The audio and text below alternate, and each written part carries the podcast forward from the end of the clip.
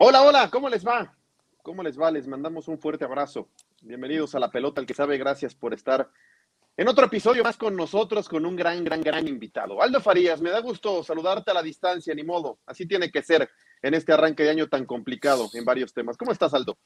Alex, igualmente, muy bien, muy contento de estar de nueva cuenta conectado con la gente de la pelota, el que sabe. Eh, es la primera edición que me toca en este año 2022 y encantado de compartirla con este buen invitado. Di feliz año entonces, todavía se vale, ya vamos para febrero, pero se vale. Feliz, año, para todos. Feliz año, igualmente. Feliz año y está con nosotros el maestro Benjamín Galindo. Benjamín Galindo, un histórico de nuestro fútbol, histórico de Chivas, de Santos, de Cruz Azul, de selección mexicana. Eh, mi querido profe Benja Galindo, ¿cómo, ¿cómo estás? Muy bien, gracias a Dios. Estamos todo bien. ¿Cómo va arrancando el año?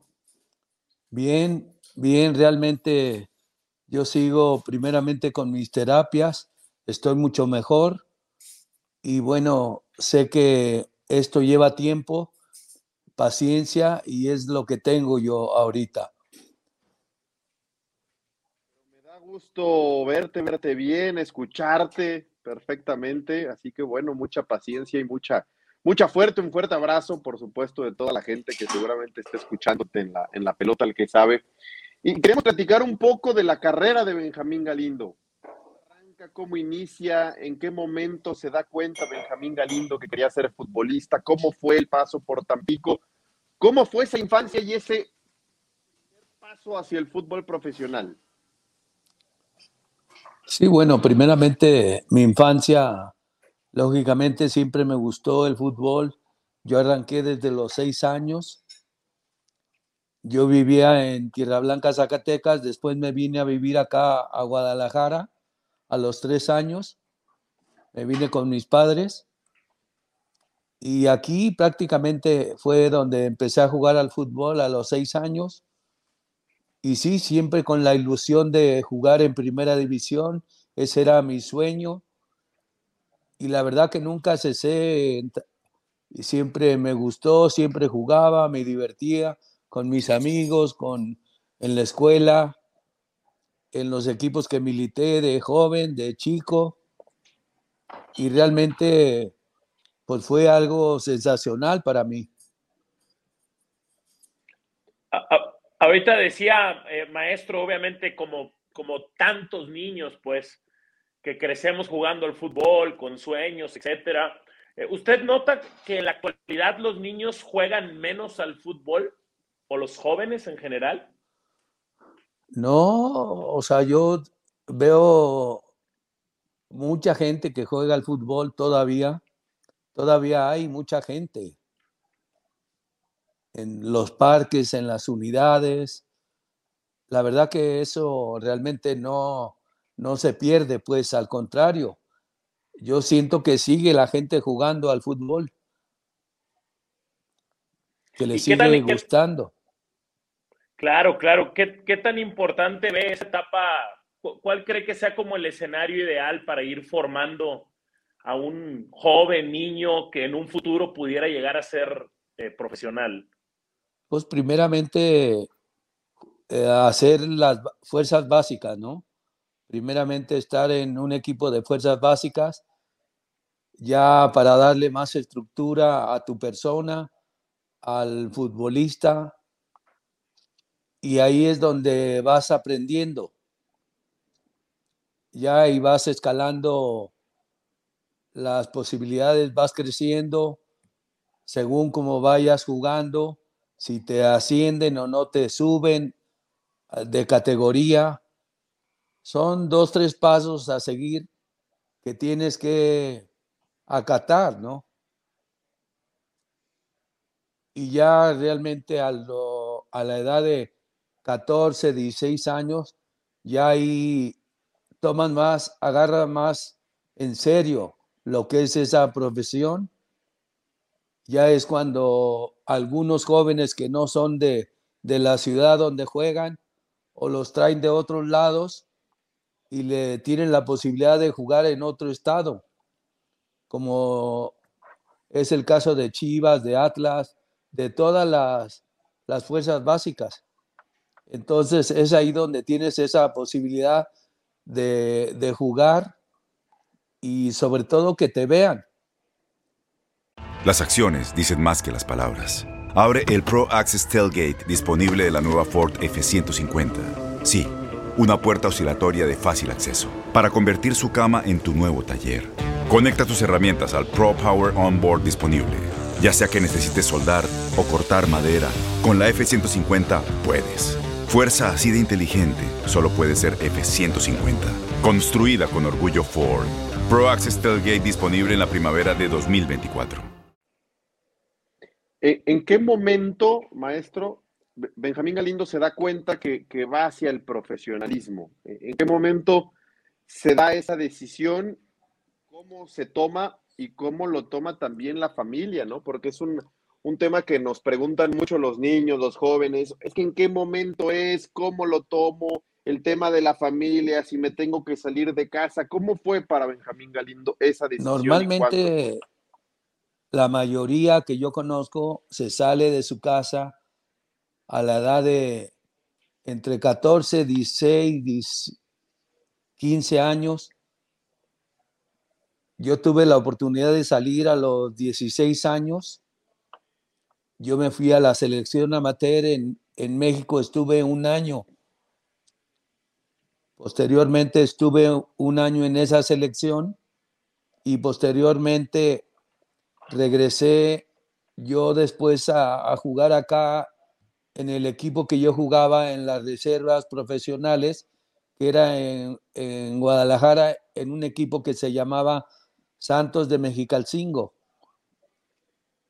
De ahí posteriormente en ese equipo han jugado muchos profesionales, como el caso de Luis Plasencia, de Maclovio Murguía, y ahí habló el que era el dueño del equipo con Luis Plasencia para que a mí me, me buscara equipo y que me dieran la posibilidad de verme. Y esa posibilidad fue cuando yo me voy, yo viajo con él a, a Tampico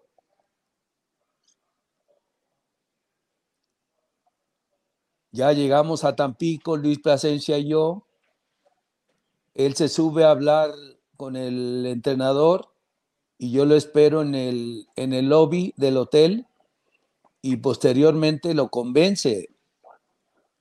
Luis Plasencia convence al Gallo Jauregui a que yo hiciera pretemporada y yo prácticamente nos regresamos a Guadalajara y posteriormente yo ya me fui solo a hacer la pretemporada a Tampico. Pero es más o menos a la edad de 15 o 16 años donde ya te das cuenta si tienes posibilidades o no tienes posibilidades.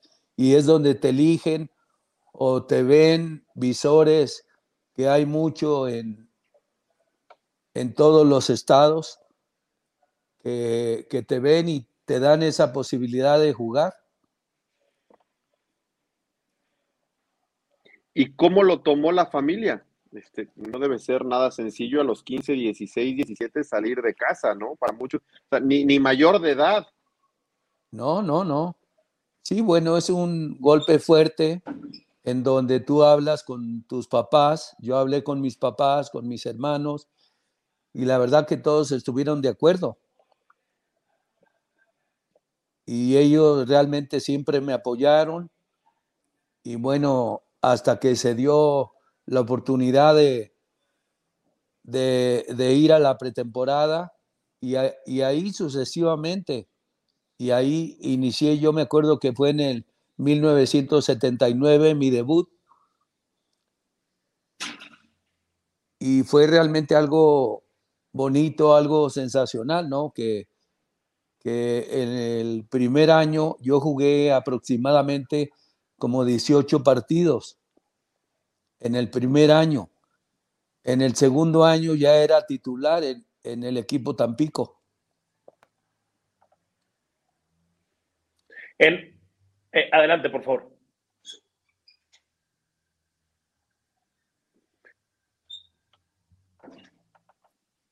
Yo ahorita lo, lo, escuchaba, maestro, y hablaba de estas edades, ¿no? Donde empieza a notarse las cualidades de los jugadores y eh, pues en el camino se quedan muchos buscando llegar a la primera división, supongo.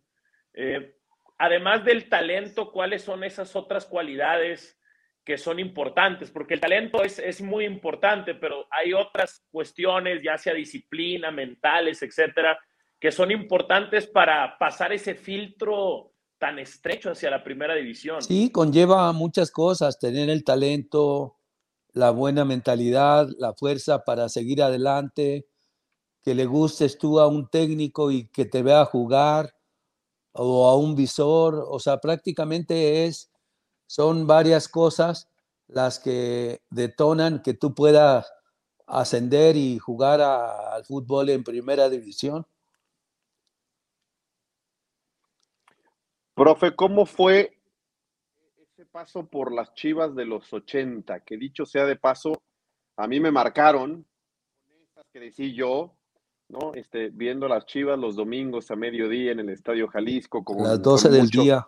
Con mucho calor. ¿Cómo fue ese paso por donde realmente Benjamín Galindo se hizo nombre y se hizo un lugar entre los grandes del fútbol mexicano? Sí, realmente fue algo sensacional porque a mí cuando me compran, yo llegué a un club en donde ya tenía hecho el plantel Alberto Guerra, con el Zuli Ledesma, por nombrar algunos, Demetrio Madero, Fernando Quirarte, el Pelón Gutiérrez, Sergio Lugo, Chepo de la Torre, el Wendy Mendizábal, Omar Arellano, Yayo de la Torre, Néstor de la Torre. O sea, ya había un conjunto, un, una amalgama de, de buenos jugadores en donde yo entro en 1986 soy contratado por el equipo de Chivas y que tenían 17 años sin ser campeones y yo tuve la fortuna de ser campeón el primer año que yo llegué, que le ganamos a Cruz Azul. Y fue algo sensacional porque ya estaba un equipo ya hecho, bien comandado por Alberto Guerra. Las acciones dicen más que las palabras. Abre el Pro Access Tailgate disponible de la nueva Ford F-150. Sí, una puerta oscilatoria de fácil acceso para convertir su cama en tu nuevo taller. Conecta tus herramientas al Pro Power Onboard disponible. Ya sea que necesites soldar o cortar madera, con la F-150 puedes. Fuerza así de inteligente solo puede ser F-150. Construida con orgullo Ford. Pro Access Tailgate disponible en la primavera de 2024. ¿Qué, significa, maestro, en la ciudad de Guadalajara ser futbolista de Chivas? Porque desde ese entonces y hasta la actualidad se habla de lo que te da y lo que te puede quitar una ciudad tan futbolera donde el futbolista de Chivas tiene una etiqueta muy especial, pero a favor y en contra si no lo sabes manejar. ¿Cómo es esa situación de ser futbolista de Chivas en una ciudad así? Sí, a mí, yo te lo digo, lo que a mí me sucedió a mí fue algo sensacional, porque desde joven mi sueño era jugar en Chivas. Cuando yo inicié en el Tampico y posteriormente se me dio esa posibilidad.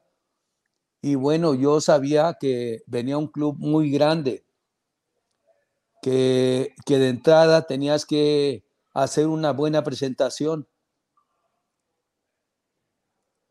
para llamar la atención de la gente y yo sabía que así como te da, te quita. Realmente tienes que ser un profesional en toda la extensión de la palabra para triunfar en, en cualquier equipo, no nada más en Chivas. En todos los equipos grandes tienes que tener ese gran compromiso, ser un jugador realmente profesional para para triunfar en donde quiera que te pares.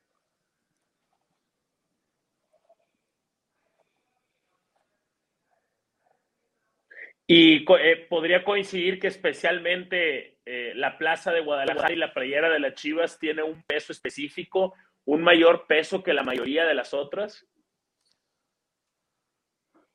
Se puede decir que sí porque son puro mexicano más allá de que también te tocó jugar con extranjeros y de todas las nacionalidades, pero yo creo que es algo muy especial el jugar con puro jugador mexicano y, y, brillar, vaya. ¿Qué, ¿Qué piensa cuando de repente Chivas no le va tan bien y se abren las pláticas de la posibilidad de que Chivas tome naturalizados o hasta extranjeros? Yo creo que no se da, no se puede dar porque hay un reglamento en el club. Ahí realmente, ahí tienes que saber elegir, sobre todo los que eligen o tienen la posibilidad de traer los jugadores, tienen que saber elegir y traer lo mejor.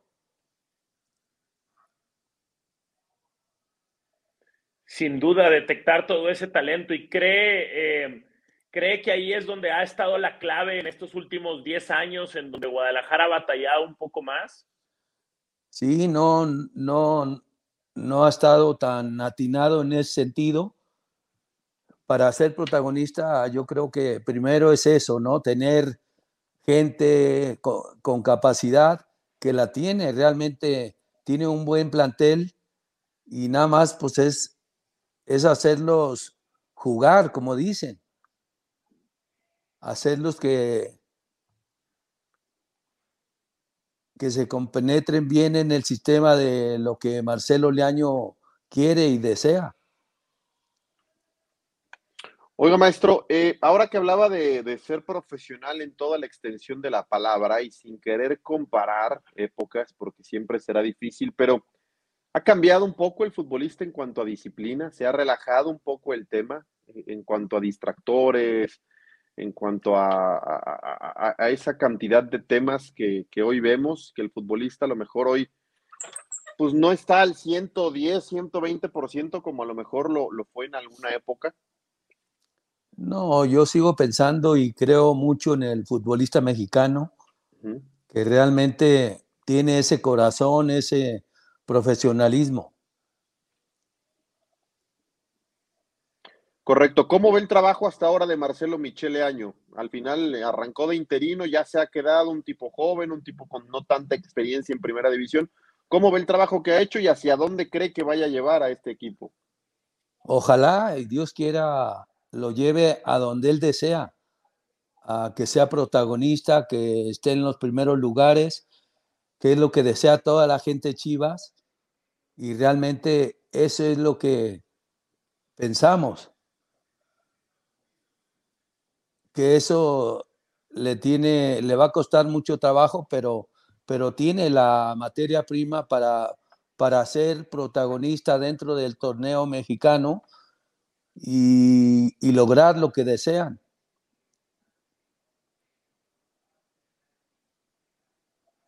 Eh, ¿qué, cualidades de los jugadores de antes eh, cree que le, le, están haciendo falta a los jugadores de la actualidad? Se pueden combinar eh, épocas, supongo, hay buenas y malas en todas las épocas, pero especialmente en, en los jóvenes de la actualidad, cuáles son esos recursos que antes existían y que a lo mejor hoy le servirían.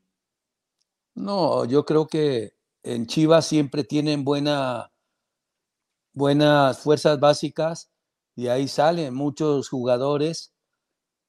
Ahí tienes que saber nada más en qué momento tienes que darle la posibilidad.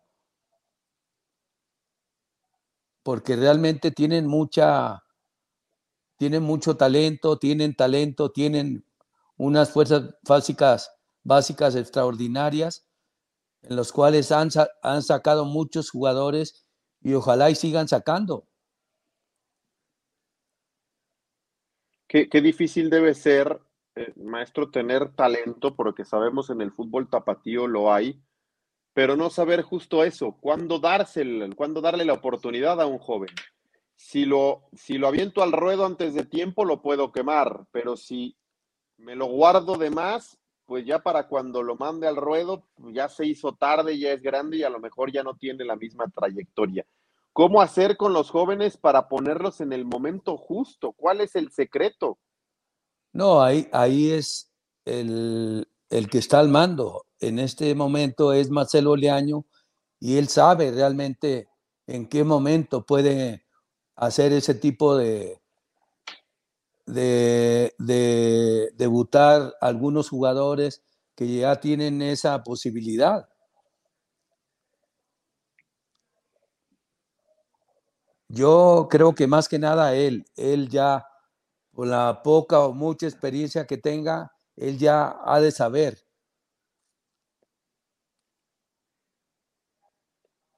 Correcto. Lo que veo, profe, es que está convencido que Chivas hoy tiene materia prima, hoy tiene plantel para competir para pelear arriba, porque también ha generado debate de qué tan bien armado está Chivas hoy. Para mí tiene un buen plantel. Para mí realmente lo que necesitan es ser constantes. Cuando un plantel es constante, yo creo que ahí es donde empieza a funcionar el plantel. Y Chivas le hace falta un poco de eso, ser más constantes en los partidos para defender y atacar. En Ford creemos que ya sea que estés bajo el foco de atención o bajo tu propio techo, que tengas 90 minutos o 9 horas, que estés empezando cambios o un largo viaje, fortaleza es hacer todo, como si el mundo entero te estuviera mirando. Presentamos la nueva Ford F150 2024. Fuerza así de inteligente solo puede ser F150. Construida con orgullo Ford. Fuerza Ford. Sí, la constancia, ese es un, valor definitivamente que Guadalajara pudiera, pudiera ocupar. Eh, acaba de quedar campeón por primera vez en muchos años el rival de la ciudad, maestro. ¿Cómo vio el título del Atlas y qué efecto cree que tenga esto en el mundo Chiva? Esto es algo que práctica, eh, bueno, no lo habían vivido en 70 años, nunca, siempre habían estado en esa posición superior, por así decirlo, y hoy el Atlas es campeón. Sí, lógicamente te da gusto porque es de la ciudad, es de la ciudad y aparte tenía muchos años que no era campeón y a mucha gente que, que no es atlista, pero de igual forma le dio mucho gusto. ¿Por qué? Porque son gente de fútbol. Entonces, el que se haya quedado aquí en, en Jalisco el campeonato fue muy bueno y sobre todo que tenían muchísimos años sin ser campeón. Bueno, recuerdo bien que hasta hace poco, Aldo, este maestro, eh, cuestionábamos mucho, ¿no? Que el América y Cruz Azul y hasta Pumas por la capital, o de Tigres y Rayados en el norte, y que Jalisco estaba un poco apartado y que no pintaba desde la época con Tecos, Chivas y, y, que a veces sí, a veces no, la inconsistencia, la irregularidad, Atlas no aparecía. Por fin, por fin Guadalajara o el estado de Jalisco volvió a levantar la mano en el fútbol nacional. Sí, eh, claro. Profe, ¿cómo ve, cómo ve el, o qué recuerda también otro gran paso y antes de hablar de selección, lo de Cruz Azul y Santos, que también le tocó ser parte, pues de un momento muy particular de Santos, realmente, cuando arrancaba, cuando se empezó a ser grande, cuando empezó a ganar títulos, y de Cruz Azul también, antes de toda esta sequía que se vino de más de dos décadas.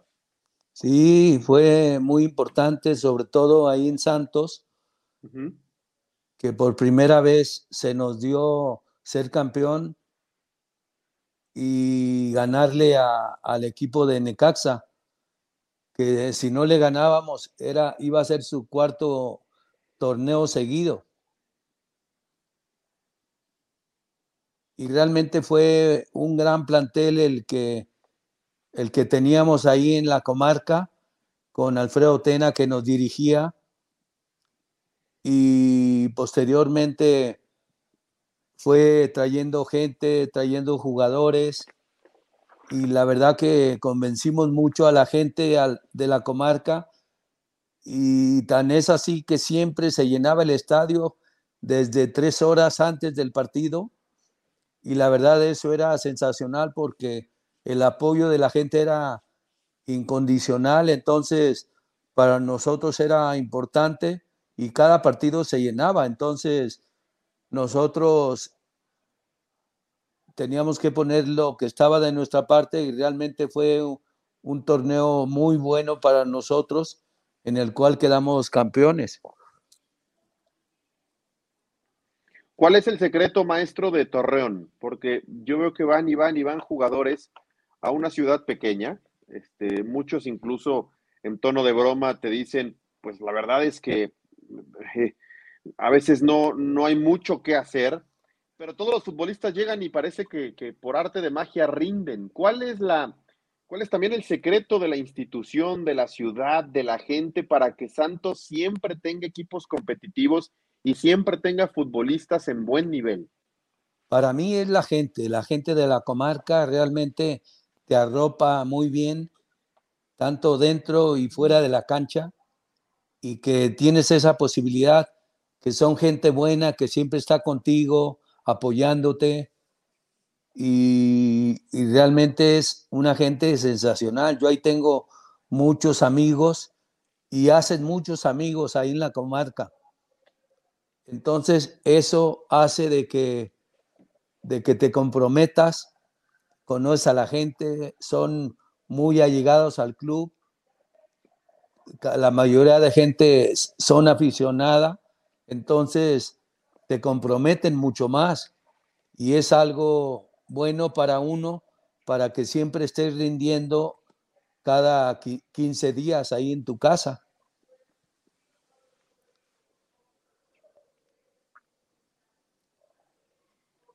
¿Y cómo fue el tema de Cruz Azul?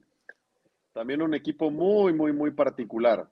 Sí, de la misma manera. Yo creo que yo tuve la gran posibilidad de, de ser campeón con los dos hermanos Tena. Primero fui con Alfredo y luego con el, el flaco Tena, que fue en el, el primer torneo corto, en el 96 y luego en el 97 con, con Cruz Azul. Y al final es lo mismo, ¿no? Traen bu buenos jugadores, jugadores que se compenetran, se complementan con, con el plantel y es un compromiso por igual a cada uno de nosotros, ya es cada uno su personalidad, qué es lo que deseas, qué es lo que quieres hacer, y es un sinfín de cosas que te lleva a, a lograr campeonatos que siempre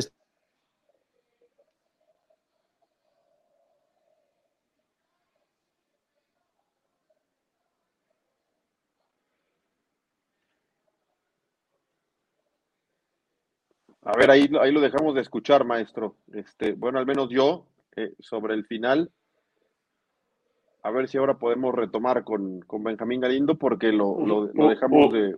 ¿Usted nos escucha, de profe? escuchar, ¿no? Yo, Usted nos, a ver, a- ahora vamos a tratar de recuperar al menos el, el audio de, de Benjamín Galindo para, para platicar Es que- también el tema este, selección mexicana, ¿no? Un, un tipo histórico, Aldo, de esa gran generación del 93, ¿no? De esa Copa América en Ecuador que llega hasta la final con Miguel Mejía Barón, un equipazo, con muchísima personalidad y, talento de sobra. Es que fue sumamente rica toda esa generación en talento. Yo agregaría, además de talento, personalidad, Alex. No sé si estás de acuerdo. Yo, yo encontraba, al menos de lo que tenemos conceptualizado como liderazgo, como líderes, yo encontraba una mayor cantidad de líderes en, en, en esa generación, en esa década. Prácticamente en todos los equipos de la liga y luego combinados en selección nacional. Sí, correcto. Y, y, y digo lo de, lo de Benjamín Galindo, que era además titular en esa selección. De hecho, eh, si no estoy mal, sí, cobra el penal en la final contra Argentina, creo. Sí, creo que lo, lo, lo- ¿Te acuerdas que pateaba igual de derecha, de izquierda, el de talento que izquierda. tenía la visión? Pero además nunca lo veías, nunca lo veías, este, ¿no? Eh, exigido, nunca lo veías eh, tirándose al piso, eh, tipo con muchísima elegancia, con mucha clase. Y de esos dieces que parece están en peligro de extinción, si no es que ya están por desaparecer, Aldo. Este, Mm. esos enganches que, que como Benjamín Galindo, muy poquitos, eh, contadísimos en la historia del fútbol mexicano, no solamente en esa época. Pues yo coincido con la palabra que utilizaste, clase, para describirlo. Clase. Pocos, pocos con tanta clase para moverse en la cancha. Coincido contigo ya, cada vez creo que hay y cada vez habrá menos futbolistas de, de ese corte, pues se han intercambiado por otras cualidades, tal vez ahora son más rápidos, más físicos, más fuertes, etcétera, pero con esa clase, con esa elegancia, con ese hasta desdén que te da la elegancia, difícil encontrar otro así. Y a mí también se me queda muy grabado lo que dijiste de la posibilidad de jugar con las dos piernas, de, con los dos pies, de cobrar los penales. Una vez de aficionado me tocó verlo cuando jugaba para el Pachuca, y es lo último, ¿no? Y así me tocó ver, tiró un penal con, una, con un pie, una pierna, se lo repitieron, lo cobró con la otra. Los dos lo metió. Las acciones dicen más que las palabras. Abre el Pro Access Tailgate disponible de la nueva Ford F-150. Sí, una puerta oscilatoria de fácil acceso para convertir su cama en tu nuevo taller. Conecta tus herramientas al Pro Power Onboard disponible. Ya sea que necesites soldar o cortar madera, con la F-150 puedes. Fuerza así de inteligente solo puede ser F-150. Construida con orgullo Ford. Pro Access Tailgate disponible en la primavera de 2024. Entonces, dice. E indistintamente a cualquier lado, sí era impresionante. Exactamente, eso tenía esas cualidades. Y también preguntarle un tema que ha salido mucho en la conversación, eh, sale mucho en las transmisiones que hacemos, Alex, lo de que cada vez hay menos goles de tiro libre en el fútbol mexicano y que cada vez hay menos tiradores tan eficientes como en ese entonces, eh, donde estaba Galindo, estaba Aspe, Marcelino Bernal y seguro se me olvidan otros tantos, pero había una baraja muy grande de cobradores, de especialistas en esa clase de tiros, unos más con potencia, eh, como lo de lo de, lo de Marcelino Bernal, y otros más con la clase, la técnica y la colocación. Sí, pero él era en colocación y en clase, él era el número uno, ¿no? Y el que llevaba la bandera y el estandarte de, de ello. Marcelino ya sí con otro tipo y con otra especialidad, pero también, pero sí, veíamos muchísimos goles, la verdad, a, balón parado. Eh, bueno, me imagino y trataremos en algún episodio de retomar con, el Benja, ¿te parece, Aldo? Sí, señor, eh, quedamos Tenemos episodios de sobra, así que trataremos de terminar la charla con Benjamín Galindo en algún otro episodio. Por supuesto, avisaremos a la gente que ha seguido hasta acá la charla con el maestro de Tierra Blanca, Zacatecas, y le, daremos para, para acá dejarlo, ¿no? Porque ya no pudimos retomar a Benjamín, tuvo ahí algún problema de comunicación con internet y tal. Excelente. Pues gracias, Alex, gracias a todo el público y gracias al maestro Galindo, en serio, que se abre con nosotros para, para esta plática. Correcto, y recordar su infancia, Tampico, Chivas, Santos, Cruz Azul, y que lo tiene tan fresco, ¿eh? Tan fresco, también es mucho mérito que lo, que lo recuerde bien y nos lo quiera platicar. Aldo, te mando un fuerte abrazo, nos escuchamos, ¿eh? Abrazo, Alex, hasta la próxima.